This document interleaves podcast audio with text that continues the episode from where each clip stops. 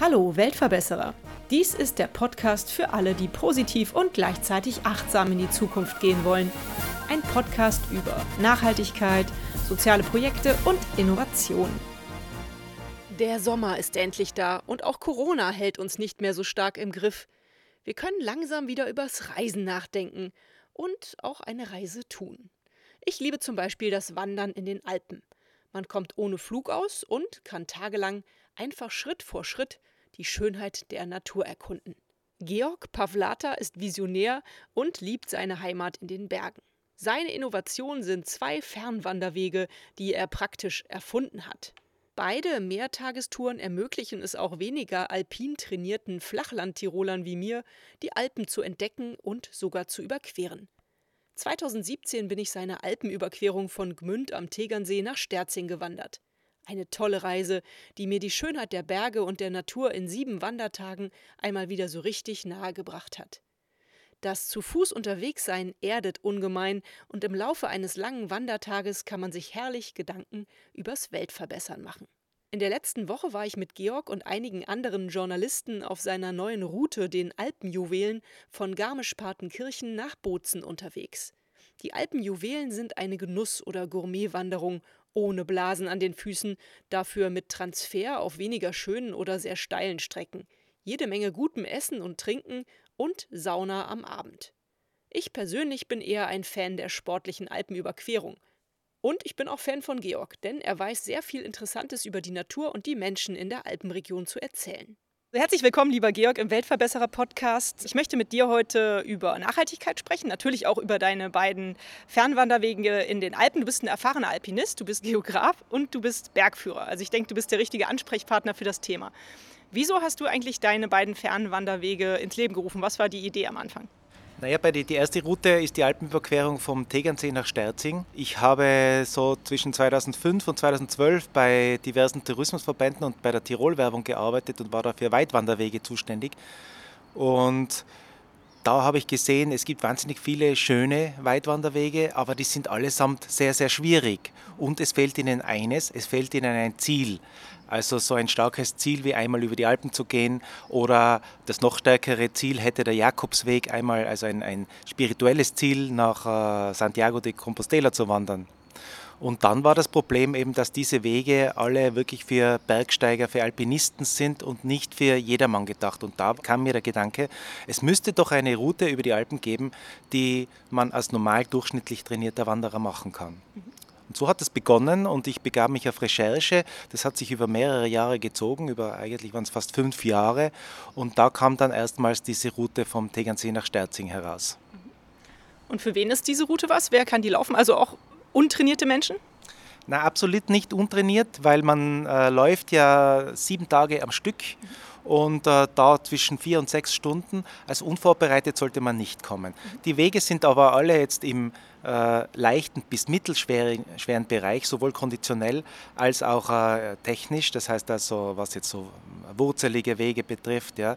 Ähm, man muss dafür kein Kletterer sein, auch kein Klettersteiggeher und kein, kein Superalpinist, aber man braucht einfach doch ein bisschen Bergerfahrung, weil man ja trotzdem über 2000 Meter Seehöhe äh, sich befindet mit den dazugehörigen alpinen Gefahren. Zum Beispiel Gewitter im, im Frühsommer. Es kann auch einmal ein, ein äh, Wintereinbruch sein mit einer Kaltfront. Ähm, meistens dann kommt es im September einen Tag. Aber die Leute, die an deinen Weitwanderwegen teilnehmen oder mitmachen, die müssen auch nicht auf jeglichen Komfort verzichten, richtig? Genau, das war das zweite Konzept. Also es wird nicht in Berghütten übernachtet, wo man kein Auge zudrücken kann, weil der Nachbar im Lager schnarcht, mhm. sondern durchwegs in äh, Hotels mit äh, Schwimmbad und äh, ja, alle haben nicht Schwimmbad, aber also zumindest in, in Hotels, wo man gutes Abendessen bekommt und gutes Frühstück. Mhm.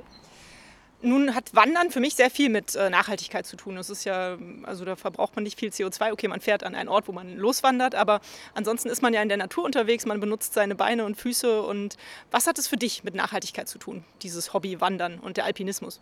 Ja, du hast es eh schon gesagt, also man äh, braucht ja die ganze Woche sein eigenes Auto nicht. Man benutzt halt hin und wieder schon mal ein öffentliches Verkehrsmittel oder auch einen organisierten Transport, aber da ist man dann zusammen mit 20, 30 anderen und teilt sozusagen dieses äh, Verkehrsmittel. Also ich glaube auch der CO2-Ausstoß ist jetzt schon relativ gering.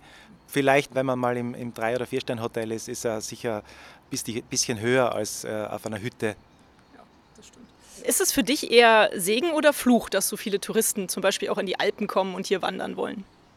Ja, grundsätzlich finde ich es äh, schon ein Segen, wenn die Leute rausgehen in die Natur, weil da spürt man ja die Schönheit der Natur. Und nur wenn man das versteht und auch schätzen lernt, dann kann man die Natur auch in gewisser Weise schützen. Mhm. Und so gesehen sehe ich das schon als Segen. Ein bisschen ein Fluch ist es, dass dieser Outdoor-Trend seit gut 10, 15 Jahren jetzt immer stärker wird und dadurch immer mehr Leute angezogen werden. Aber hier ist, äh, ist das Problem eher auf gewisse Bereiche, Hotspots, konzentriert und 90 Prozent der, der Alpen sind nach wie vor, da, da ist niemand unterwegs. Mhm. Das ist ja schön zu hören. Was denkst du denn, wie kann allgemein nachhaltiger Tourismus funktionieren? Ja, ich glaube, die Leute müssten bewusst auswählen, für welche Urlaubsreise sie sich entscheiden.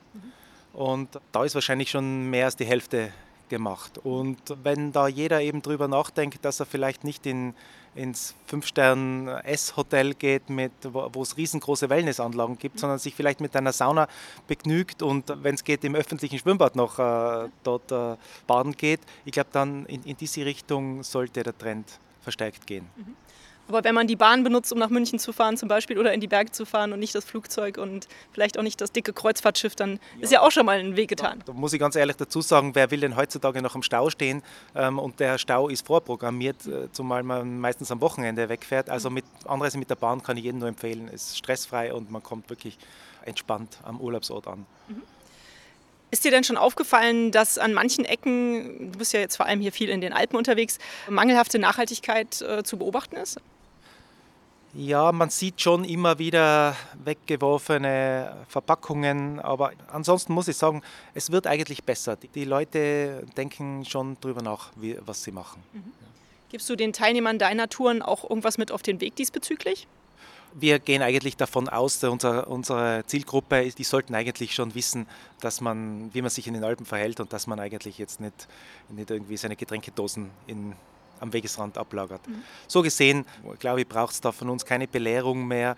Ich glaube, bei jüngerem Zielpublikum wäre es sicher wünschenswert, wenn da, wenn da auf Nachhaltigkeit ein bisschen mehr gedacht wird. Äh, da gibt es schon viele, die natürlich um die 30 sind und für die das ein großes Thema ist, aber ich glaube, für die große Masse äh, ist es das noch nicht. Mhm.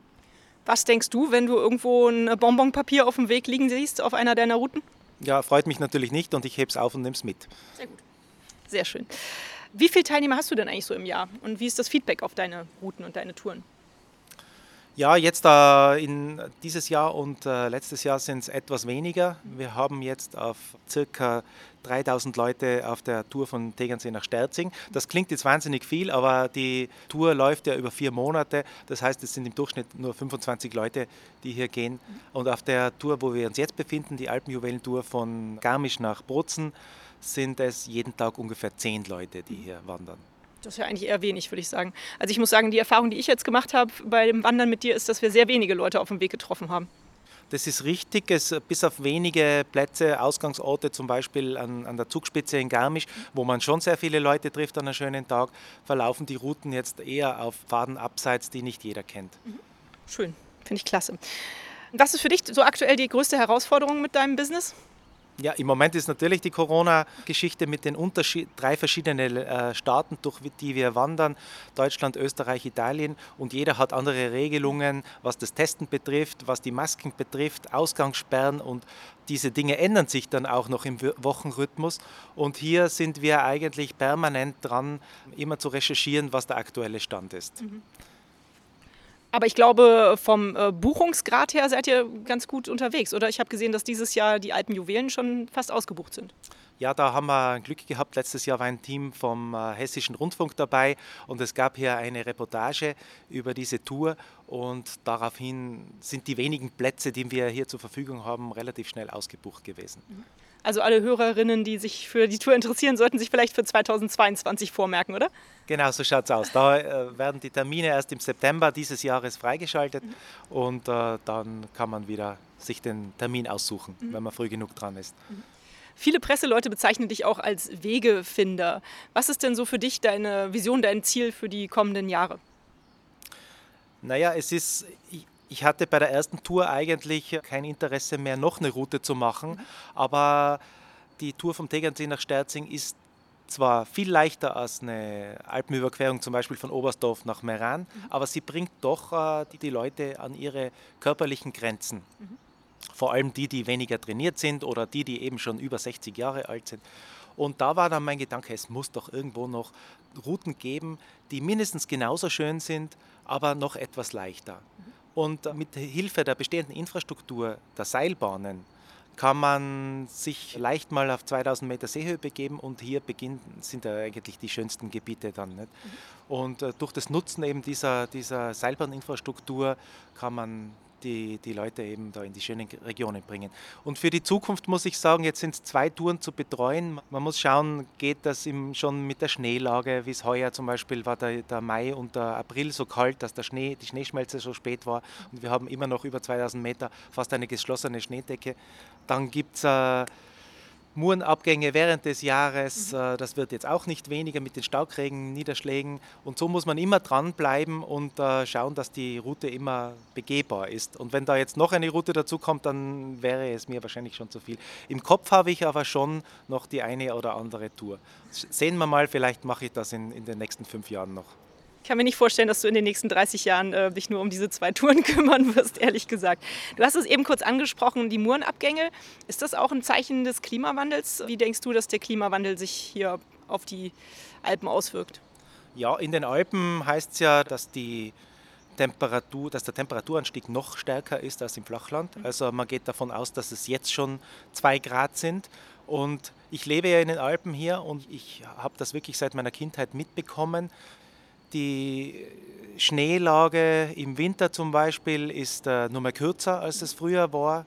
Ähm, es, wird, es wird deutlich wärmer und dadurch kommt es auch zu einem Auftauen der Permafrostgebiete. Äh, das sind diese äh, Zonen ungefähr im Bereich von 3000 Meter Seehöhe, wo das ganze Jahr der Boden gefroren ist. Das hat sich jetzt ungefähr um 200 Meter weiter nach oben verlagert und in diesen Bereichen bricht der Berg langsam weg. Mhm. Und so kommt es manchmal vermehrt zu Felsstürzen. Das ist das eine. Und was wirklich auffällig ist, sind diese Starkniederschlagsereignisse im Sommer. Da kommen Gewitter, da, wo es mal 100 mm pro Stunde äh, regnet und so entstehen einfach äh, Starkmurenereignisse mhm. und äh, das ist doch ja schon deutlich spürbar, mhm. dass das mehr wird. Ja. Mhm. So gesehen, Klimawandel eindeutig, ja. Schauen wir, dass wir das irgendwie aufhalten. Okay. Ich frage meine Gäste eigentlich immer nach einer schönen Geschichte. Was ist die verrückteste oder die schönste Geschichte, die du mit den Alpenjuwelen und der Alpenüberquerung so erlebt hast? Woran erinnerst du dich gerne?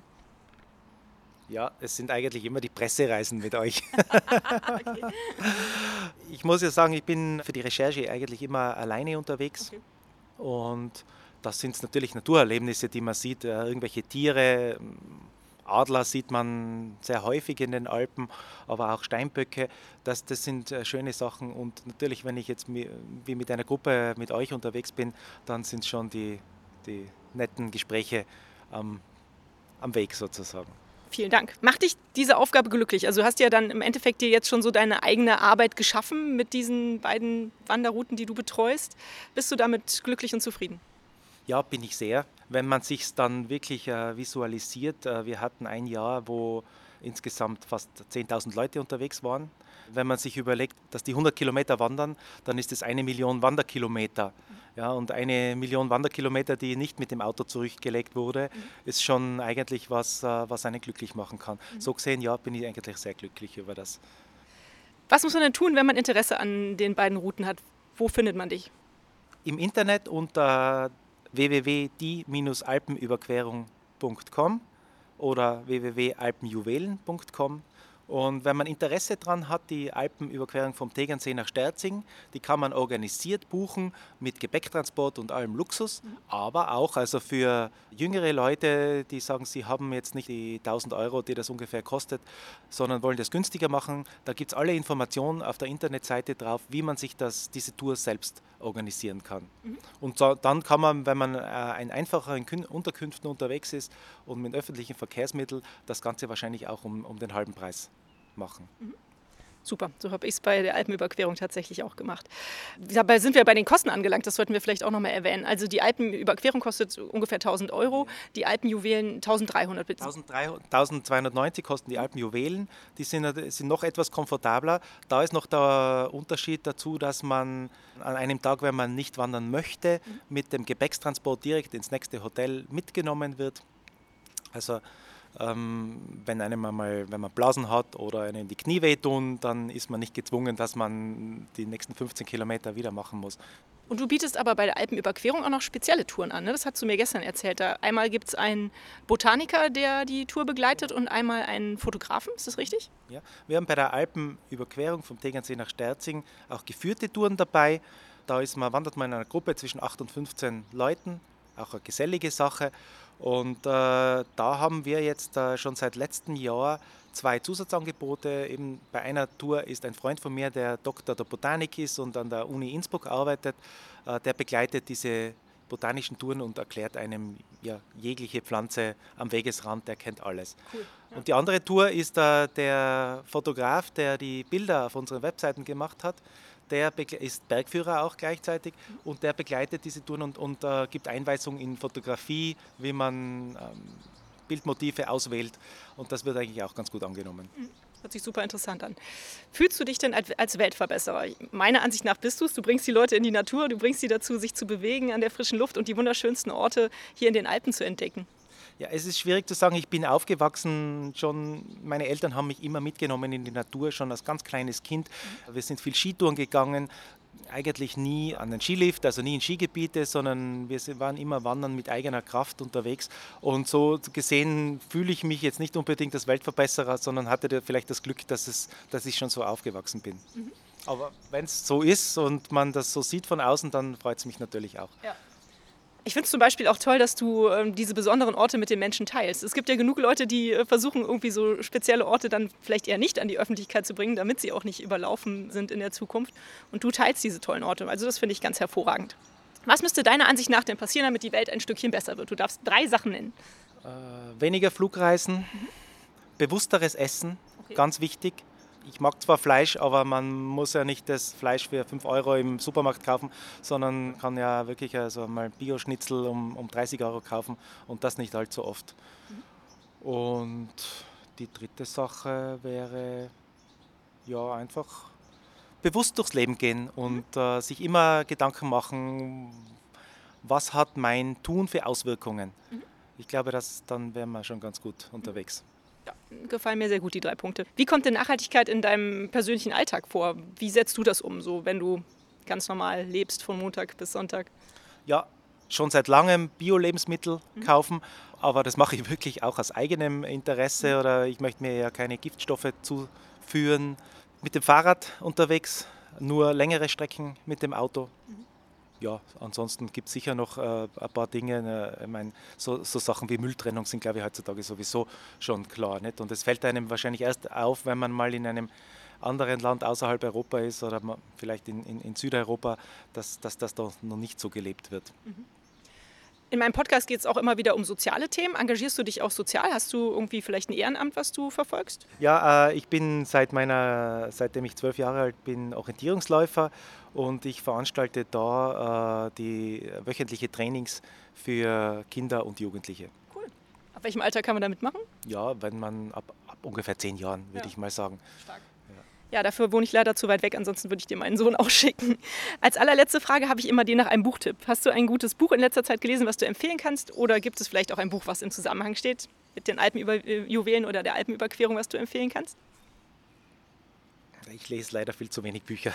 Und wenn ich dann mal selber im Urlaub bin, dann habe ich leider gar keine Zeit noch zum Lesen. Das, okay. äh, ja, muss ich ganz ehrlich sagen, also mit, mit Büchern sollte ich mehr lesen oder habe ich früher vielleicht mehr gelesen, aber da geht sich im Moment gerade nicht aus. Muss nicht jeder Mensch Bücher lesen. Gibt es einen Filmtipp? Äh, noch weniger für, für Filme habe ich, also Fernsehen und so weiter, das gibt es bei mir eigentlich gar nicht. Haben okay. wir gar keinen zu Hause. Kein Problem. Ja. Dann sage ich lieber Georg, vielen Dank für das nette Interview, vielen Dank, dass es dich gibt, vielen Dank, dass du diese Fernwanderwege erfunden hast, die ich äh, sehr genieße und äh, mach weiter so. Ja, danke Birte, war ganz nett und äh, wir, glaube ich, werden heute einen schönen Wandertag noch haben, unsere letzte Etappe auf den Alpenjuwelen. Vielen Dank. Danke. Tschüss. Wenn ihr Lust auf eine von Georgs Routen für euren nächsten Urlaub bekommen habt, findet ihr die Links zu der Alpenüberquerung, die eher für junges, ambitioniertes Wanderpublikum gedacht ist, ebenso wie den Link zur Genusswanderreise der Alpenjuwelen in den Show Notes. Ich liebe es zu wandern und kann eine Wanderreise als nachhaltige und ideale Urlaubsvariante nur empfehlen. Und hat es euch gefallen? Seid ihr inspiriert, berührt? Habt ihr eine Idee für eine neue Podcast-Folge oder Verbesserungsvorschlag für mich? Dann hinterlasst mir doch eine Bewertung oder einen Kommentar. Ich freue mich drauf. Ihr findet die Weltverbesserer regelmäßig hier an dieser Stelle. Abonniert den Podcast doch gerne. Bis bald, eure Birte.